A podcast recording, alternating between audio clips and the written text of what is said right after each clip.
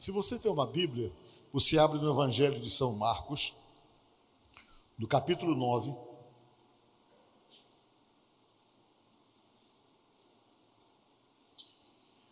Capítulo 9, e o versículo é o versículo versículo 22. Ou seja, 21, 22 também. Até o 23, nós vamos ler. Marcos 9, 21. Diz assim: Perguntou Jesus ao pai do menino: Há quanto tempo isto lhe sucede? Há quanto tempo está acontecendo isso com ele? É, o pai do menino respondeu: Desde a infância. Ele já era, parece que um rapaz, já desde a infância respondeu. E muitas vezes o tem lançado no fogo e na água para o matar. Mas se tu podes alguma coisa, tem compaixão de nós e ajuda-nos, falou o pai desesperado. Ao que lhe respondeu Jesus: Se podes, tudo é possível ao que crê, disse Jesus. Se podes crer, então tudo é possível àquele que crê. E imediatamente o pai do menino exclamou com lágrimas: Eu creio, ajuda-me na minha falta de fé. Amém? Graças a Deus. Podemos assentar, irmãos? Como falei para vocês, existem muitos motivos que têm levado pessoas a esses atos assim, translocados, essas coisas que machucam demais quem fica vivo, né? Às vezes é doença emocional mesmo, pelo menos as pessoas têm detectado muito isso aí, que as pessoas ficam doentes e ela para se livrarem da dor, da depressão, da angústia, da tristeza, elas acabam tirando as suas próprias vidas para poder se livrar da dor, na verdade. Existem outras formas que as pessoas tentam é, fazer isso por cultura mesmo. Como existe uma prática no Japão que ainda hoje é comum, é o harakiri, onde por questões de honra as pessoas tiram suas próprias vidas e às vezes é assistida por amigos, recitam poemas espera a pessoa acabar com a própria vida por questões realmente de honra, porque é uma questão totalmente cultural. Eu me lembro que foi em 2010, eu fiz uma viagem para Tóquio, a pedido da a convite da Igreja Quadrangular, para participar de uma convenção da Igreja Quadrangular lá no Japão. E eu fui exatamente naquele período em que há aquele, é, é, aquele vestibular entre os adolescentes lá, que é muito concorrido, por sinal. E o diácono que estava comigo, que inclusive é brasileiro, que mora lá há muito tempo, faz parte da igreja, ele disse: Pastor Paulo, olha, amanhã, se nós passarmos aqui na frente desse bosque, você vai ver os bombeiros aí tirando um monte de meninos que se suicidam aí nessa, nesse bosquezinho aí. Ele já vem, automaticamente já recolhe os corpos. Eu disse: Mas por quê? São os meninos que não conseguem passar no vestibular de lá aí eles se sentem fracassados e a maneira que eles acham, por tamanha vergonha, isso é cultural. Muitos deles se penduram lá e não deu outra, não. Ele me mostrou depois que saiu a notícia que muitos haviam procurado o bosque e se pendurado lá, porque não tinham conseguido unicamente passar no vestibular que tem lá, numa fase em que eles entram na universidade, que é muito concorrido para eles é uma questão cultural, é uma derrota, é um fracasso, e eles acham que isso aí tem que pagar com a própria vida. Eu achei aquilo tudo tão espantoso para nós, mas é uma questão de cultura deles. A cultura do japonês tem muito a ver com esse tipo de coisa que eles lidam realmente de uma forma muito simples com essas coisas, né? E existem aquelas situações que são espirituais mesmo, que é maligna. Por que, que eu digo que é situação maligna? Porque tem casos que a gente percebe, por exemplo, que são sequenciados em determinadas famílias. Pessoas têm um histórico grande na própria família de pessoas que deram cabo à própria vida, que resolveram tirar a vida e às vezes não se vê motivos aparentes, mas a gente vê que há uma sequência com respeito a isso. Né? Existe também essa cultura no meio de alguns indígenas também de fazer isso. Eu morei em Dourados, no Mato Grosso do Sul, eu fui pastor lá, e os índios de lá costumavam também fazer esse tipo de prática, de tirarem suas próprias vidas. E esse lado espiritual, irmãos, é um lado que a gente não pode desconsiderar, porque é maligno. É maligno, parece uma coisa pesada que eu vou falar para vocês aqui, mas hoje a gente consegue perceber que existe espíritos malignos de suicídio, de tragédias na vida de pessoas, na vida de famílias. A palavra de Deus nos fala que Jesus estava em um determinado lugar e ele estava junto com os seus discípulos, reunidos em um lugar. E quando ele estava ali, um homem resolveu procurá-lo. E esse homem era um pai desesperado. Esse pai estava no limite. Ele foi procurar Jesus por quê? Porque ele tinha um filho que ficava possesso por um espírito imundo, por um espírito maligno, e diz nesse texto que eu li para vocês, que esse espírito maligno era um espírito que só queria matar o garoto. Quando pegava o menino, diz, diz a palavra de Deus, pegava o menino para jogar na água, para matar afogado, ou para jogar no fogo. Era um espírito que tinha somente a intenção de tirar a vida do rapaz, tirar a vida do garoto. Aquele pai entrou em desespero. Quando ele percebeu que o filho dele estava com esse tipo de problema, e que o espírito procurava pegar o menino. E toda vez que tomava conta do corpo do rapaz, do garoto, podemos falar assim, pegava ele e levava para o fogo para fazer ele morrer queimado, ou levava para a água para matá-lo afogado, aquele homem entrou em desespero. Aí você imagina um pai, ele ficou em estado de alerta. E você percebe que quando você tem que vigiar alguém, para que essa pessoa não faça alguma besteira consigo mesmo. É uma sensação muito pesada, é a arte de você morrer primeiro do que a pessoa, porque a expectativa, a ansiedade de ter que estar vigiando alguém para não deixar o pior acontecer, deve ser a pior sensação deve ser extremamente desgastante, aquela sensação que você passa ter, que você não pode descuidar, com certeza você se desgasta e se destrói, porque esse tipo de expectativa não faz bem para a alma de ninguém. E esse pai estava vivendo esse drama.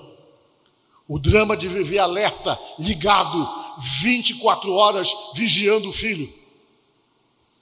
Vigiando o filho, por quê? Porque o filho Poderia de uma hora para outra procurar um lugar dominado pelos espíritos que entravam nele e o jogavam e o matavam.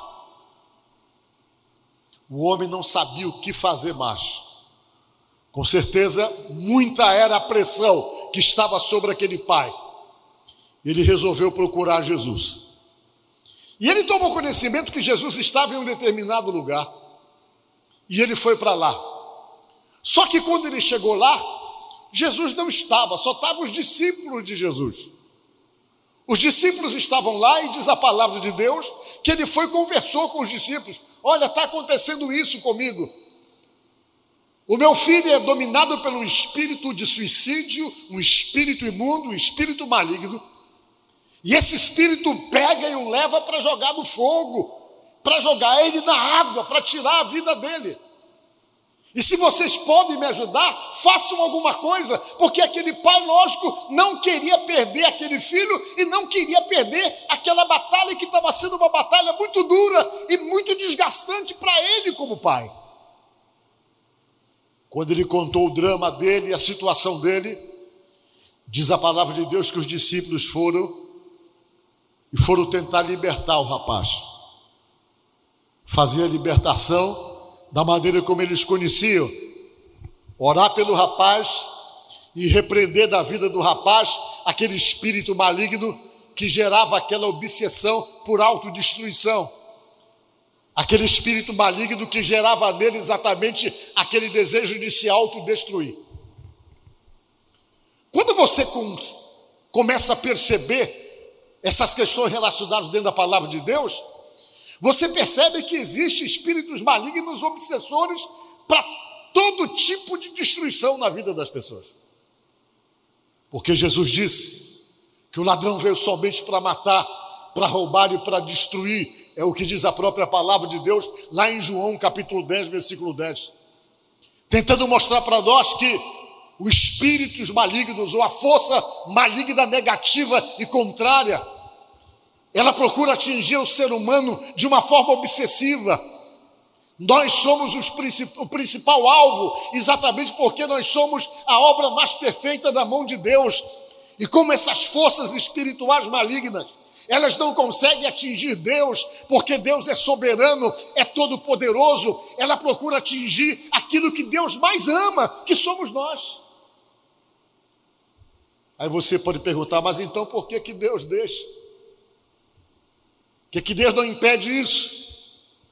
Ele não impede porque ele estabeleceu um critério de relacionamento com a gente. E o critério de relacionamento com a gente que ele estabeleceu é de livre-arbítrio, é nos dar liberdade de fazermos a nossa escolha onde não há interferência dele. E quando ele fez isso, ele fez isso ou estabeleceu isso por respeito a nós, para dizer que nós somos livres para decidirmos por nós mesmos para seguirmos o que quisermos e para estarmos do lado de quem quisermos. Esse é o princípio de Jesus, o princípio de Deus. Ele não se achega a você se você não der o primeiro passo. Se você decidir ficar no lugar que está, sem uma aproximação, ele vai respeitar isso, porque é o respeito a você, a liberdade que você tem de decidir por você mesmo é o respeito à sua individualidade, ainda que ele tenha criado a mim, criado a você, é Deus não se acha com direito de ser invasivo, de invadir as nossas vidas e de nos obrigar aquilo que nós não queremos. Esse é o princípio de Deus. Por isso que às vezes as coisas acontecem por distanciamento mesmo. Deus fica ali esperando a pessoa dar o primeiro passo tem a atitude de se aproximar para que ele possa se aproximar, porque porque ele estabeleceu uma regra onde ele diz que ele não vai se aproximar de você enquanto você não se aproximar dele. É isso que fala em Tiago: achegai-vos a Deus e ele se achegará a vós. E a condição para ele se achegar, você precisa se achegar primeiro, diz a Bíblia. Porque ele vai entender que você está sinalizando que está querendo ele em sua vida. E ele pega, vai, se aproxima, faz parte da sua vida e consegue impedir uma série de coisas que acontecem no mundo espiritual, no mundo invisível. E você percebe que Deus é exatamente assim. Só que o diabo não é. Baseado pela Bíblia, ele é um ladrão. E ladrão não pede permissão para entrar na tua casa não pede permissão para estragar a tua vida. Ele vai lá e entra, você permitindo ou não. Ele pula a janela e vai e vai fazer o mal que pretende, porque porque ele não tem esses princípios de Deus. E para ele a forma de atingir Deus é nos atingindo, porque porque como Deus nos ama, Deus se sente atingido, ainda que ele tenha que respeitar princípios e regras estabelecidas por ele mesmo com respeito a essa aproximação. É por isso que às vezes o inimigo cria as situações.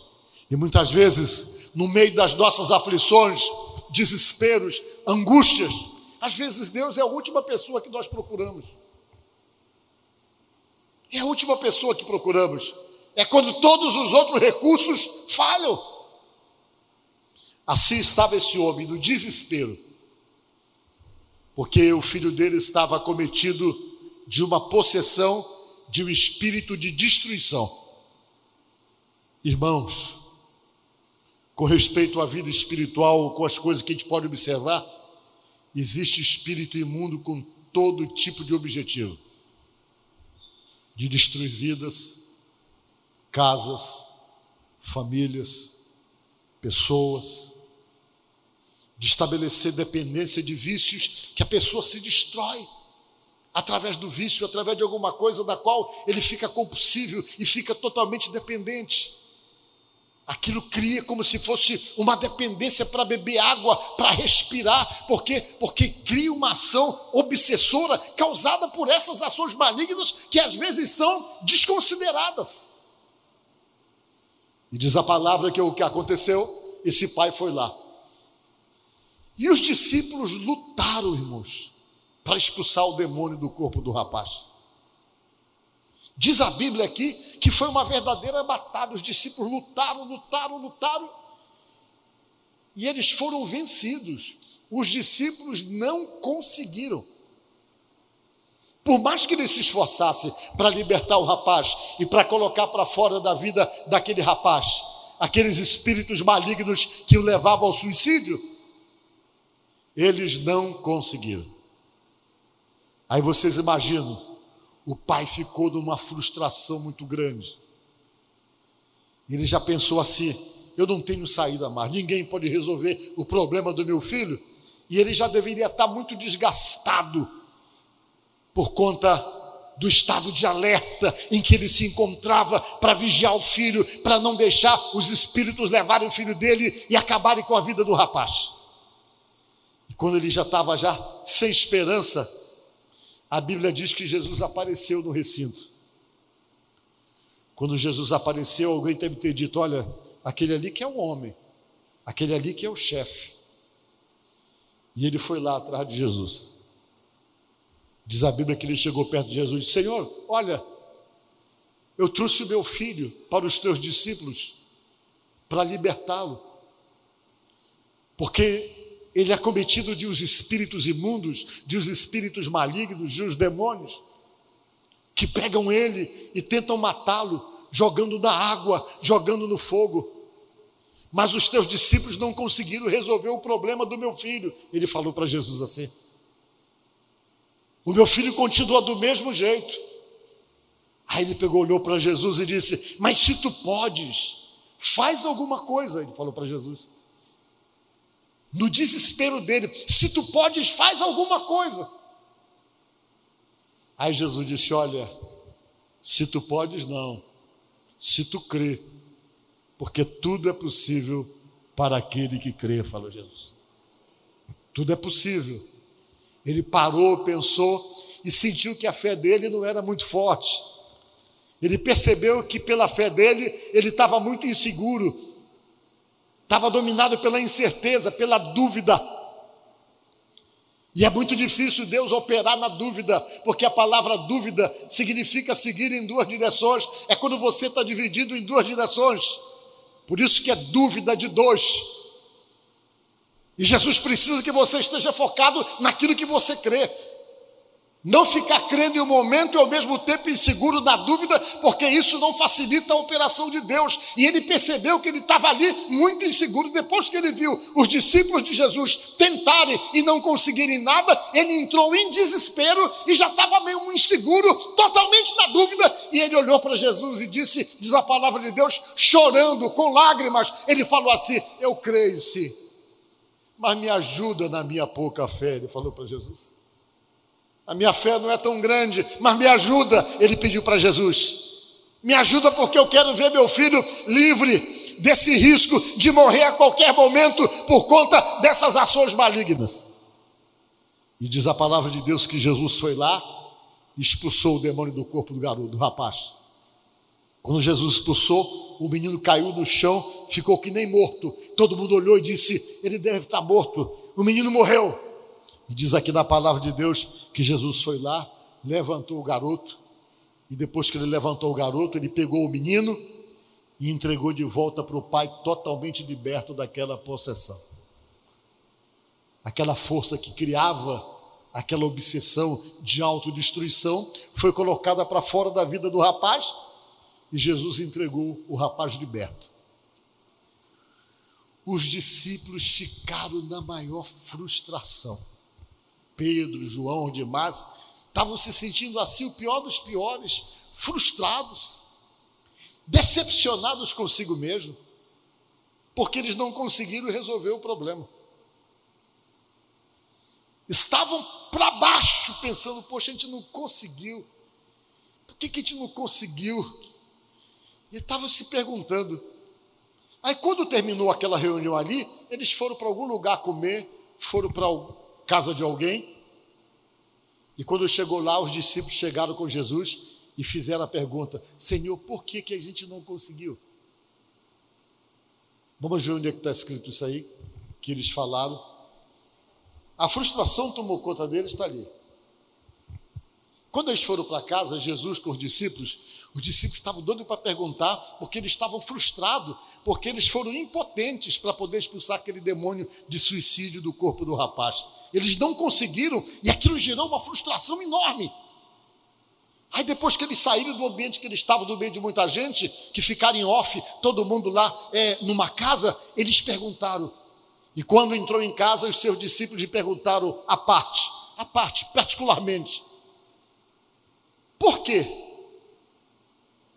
não podemos nós expulsar aquele demônio? Perguntaram para Jesus. O que foi que houve que a gente não conseguiu? Por que, que gente não conseguiu expulsar o demônio de suicídio do corpo daquele rapaz? Aí Jesus revelou o mundo espiritual, revelou o que é que acontece nos bastidores do espírito, naquilo que você não vê, naquilo que você não enxerga, naquilo que não é perceptível aos teus olhos físicos. Jesus fez uma revelação. Disse-lhe.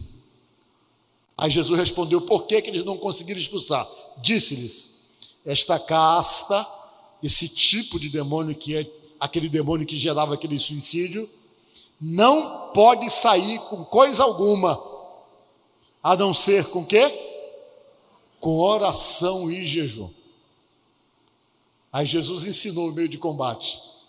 Ele disse: Olha, tem um certo tipo, uma certa qualidade, um certo tipo de demônio, falou Jesus, que são esses demônios de suicídio, que era igual esse que estava no corpo do rapaz, que para você combater e colocar ele para fora da vida de uma pessoa, você vai ter que usar armas espirituais.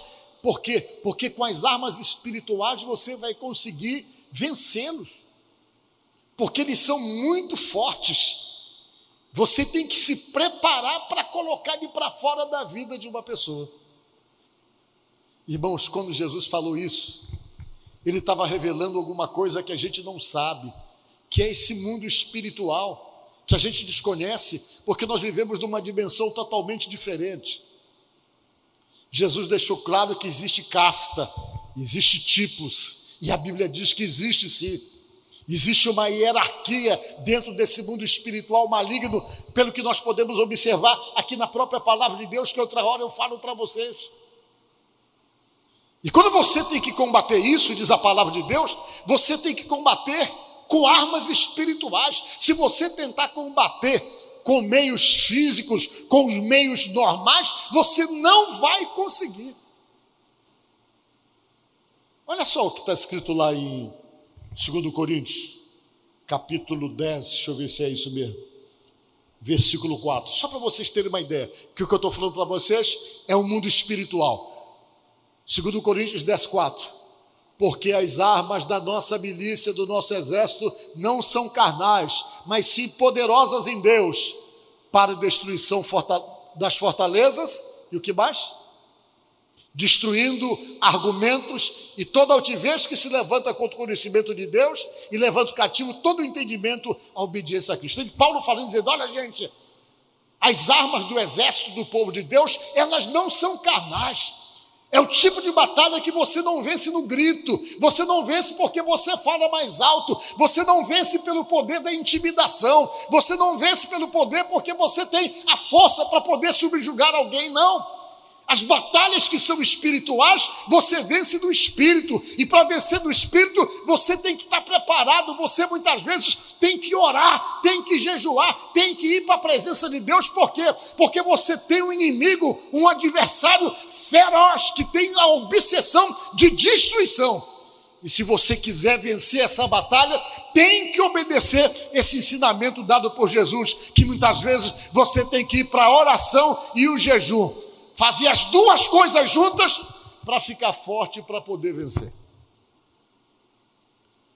Às vezes essas coisas parecem estranhas para nós, mas tem coisas que tem que vencer assim. Os espíritos malignos, eles têm noção de domínio. Paulo falou isso. Lá em Romanos ele disse que são potestades, principados e governos diz a palavra de Deus. Para vocês verem como é toda uma organização espiritual. E eles têm noção de domínio de espaço também. Um dia desses nós fomos mandar uma pastora orar na casa de uma pessoa que não era da igreja. Comprou uma casa ali no bairro da Alemanha. Essa senhora e foi me procurar. Pastor Paulo, depois de tanto tempo eu comprei a minha casa, que era o meu sonho, e nós fomos morar na casa. E a gente está desesperado. Eu disse, por quê? Porque a casa é cheia de aparições.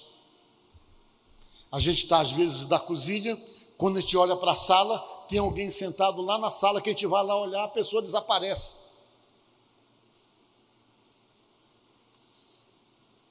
Nós temos um muro que para entrar a gente tem que abrir a porta, quando a gente vê alguém bate na porta da casa, a gente abre lá, vai olhar lá para abrir a porta, quando chegar lá não tem ninguém.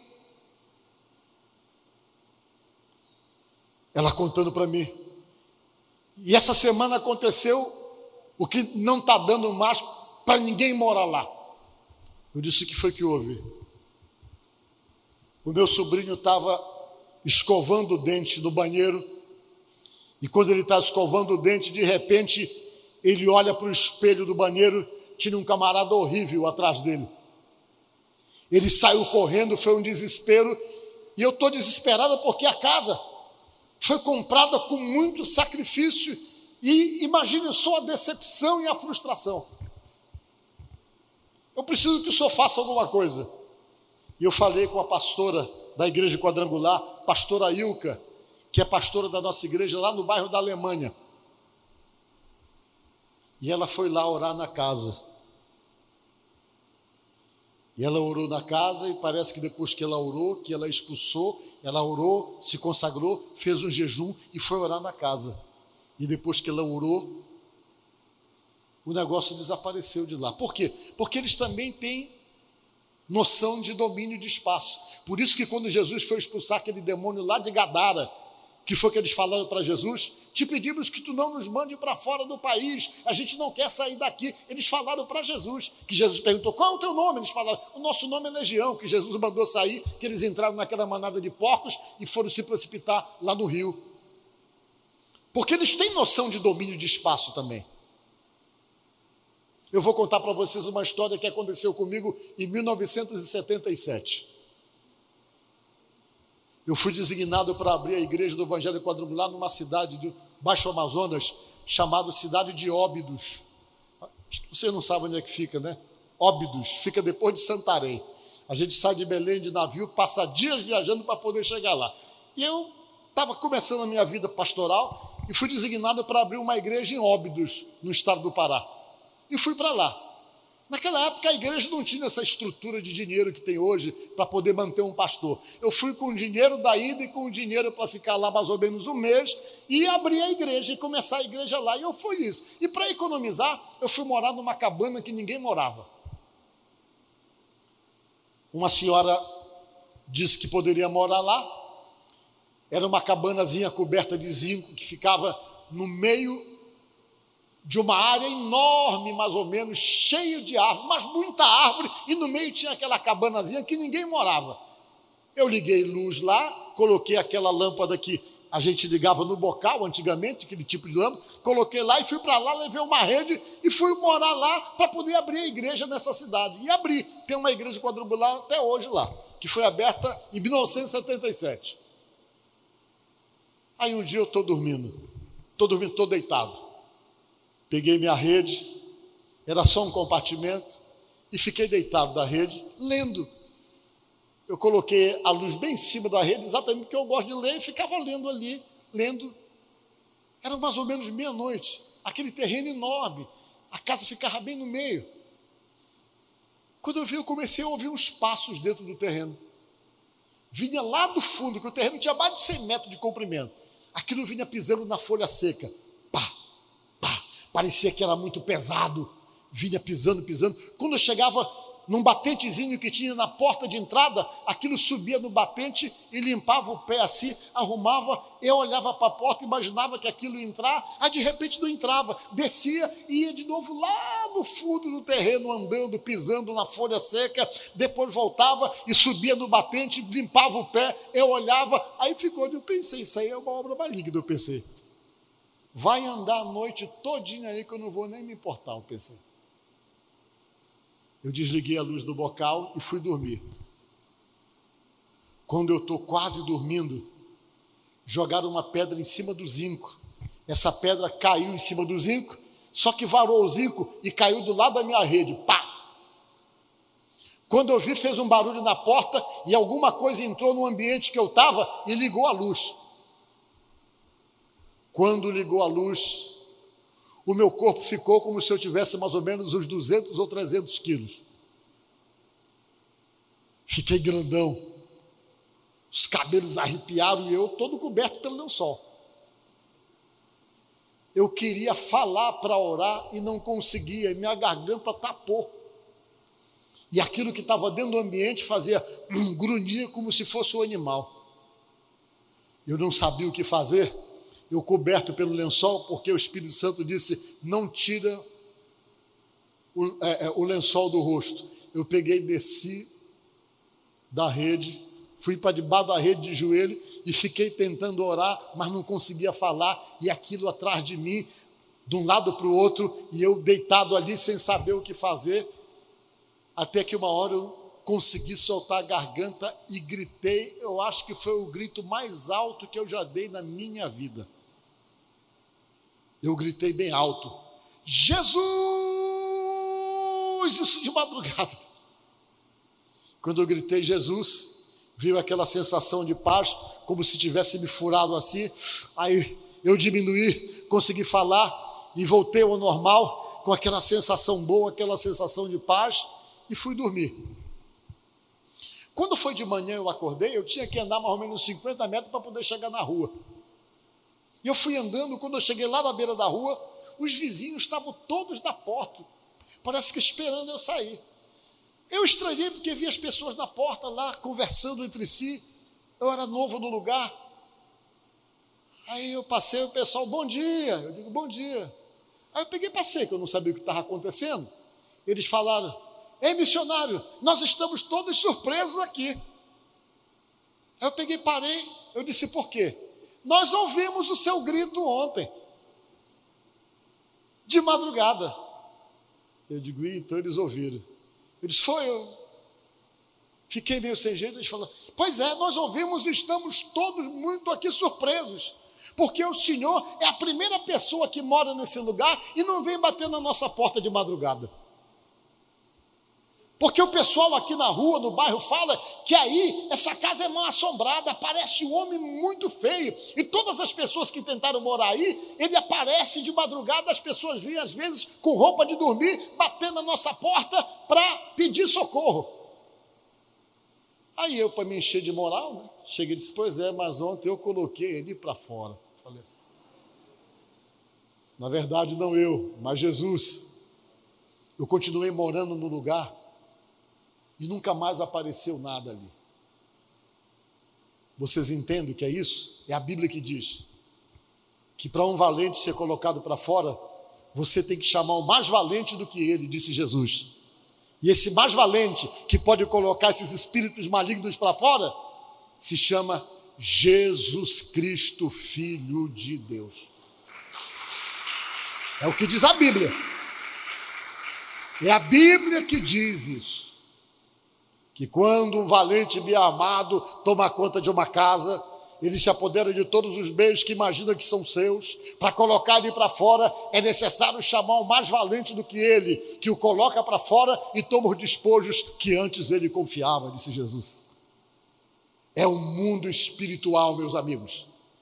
E esse mundo espiritual, baseado pelo que diz a palavra de Deus, você consegue encontrar esse versículo? Quando o valente toma conta de uma casa, é necessário chamar o mais valente do que ele, para que vocês leiam que está tudo da Bíblia. Vejam bem o que eu quero dizer para vocês aqui, irmãos. É batalha espiritual. Até contra suicídio é batalha espiritual. É batalha espiritual essas dificuldades, às vezes, que aparecem na casa da gente. Brigas por qualquer motivo, briga sem razão, briga sem lógica é para lutar contra, porque sempre tem ação espiritual para desestabilizar você gerando briga, gerando contenda, jogando um de contra o outro, criando situação de constrangimento para poder o quê? Para roubar a paz, por quê? Porque uma das ações do maligno, segundo João 10, 10, é roubar a paz. Ele é um ladrão que tenta roubar esses valores emocionais que fazem parte da nossa vida. Então, diante dessas coisas, o que é que tento dizer para você nesta noite? Às vezes, muitas coisas, nós não podemos generalizar, mas tem muita coisa que às vezes nós passamos ou enfrentamos que tem conotação espiritual. E se tem conotação espiritual, baseado pelo que eu falei para vocês, tem que ser com oração e jejum. Diga glória a Deus. Você vai ter que orar, vai ter que pagar o preço da oração e jejum, porque senão você não vence. Ele se torna mais forte. Olha o que Jesus falou. Quando o valente guarda armado a sua casa em segurança, está tudo quanto tem. Mas sobrevindo outro mais valente do que ele, e vencendo, tira-lhe toda a sua armadura em que confiava e reparte os seus despojos. Despojo o que é? Despojo é os bens de conquista do inimigo, que você é, o domina, o vence, e todos os bens de conquista dele você traz para você, porque você venceu a batalha. E o que Jesus está tentando dizer aqui, que às vezes, quando o inimigo toma conta da vida de uma pessoa, porque sempre que a Bíblia fala casa também se refere a nós, que às vezes o demônio vem e toma conta mesmo da pessoa. Aí você vai lá, tem que chamar o mais valente do que ele para colocar ele para fora. No caso Jesus, Jesus vem, coloca aquele demônio para fora e depois que ele é colocado para fora, quem fica com a pessoa que é o despojo da batalha é Jesus Cristo. Diga glória a Deus. Então é batalha espiritual, gente. É luta espiritual. Não olhe com normalidade aquilo que não é normal. Coisas que não têm lógica.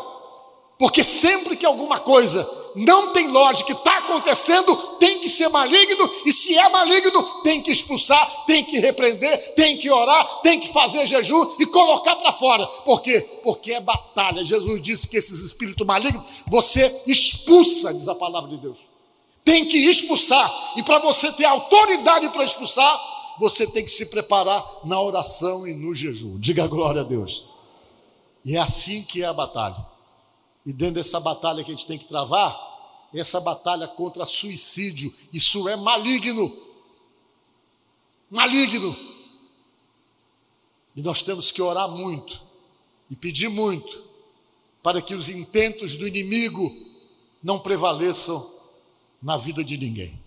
Porque se a situação foi espiritual como nós imaginamos, o combate, como nós lemos lá em Corinto, tem que ser espiritual, não pode ser carnal. Não é no grito, não é em nada, é no espírito. Assim como muitos problemas da sua vida, você tem que combater no espírito, porque é no espírito que você consegue obter a vitória que você está precisando. Amém? Que Deus abençoe vocês. Que Deus ajude você, que você abra sua mente e tenha percepção das coisas e essa percepção Jesus nos dá, é chamado de discernimento. É um dom do Espírito Santo, o discernimento de espírito. É quando você olha uma coisa e você percebe que não tem conotação de normalidade, porque Deus revela para você que aquilo é espiritual. Amém? Que Deus te abençoe.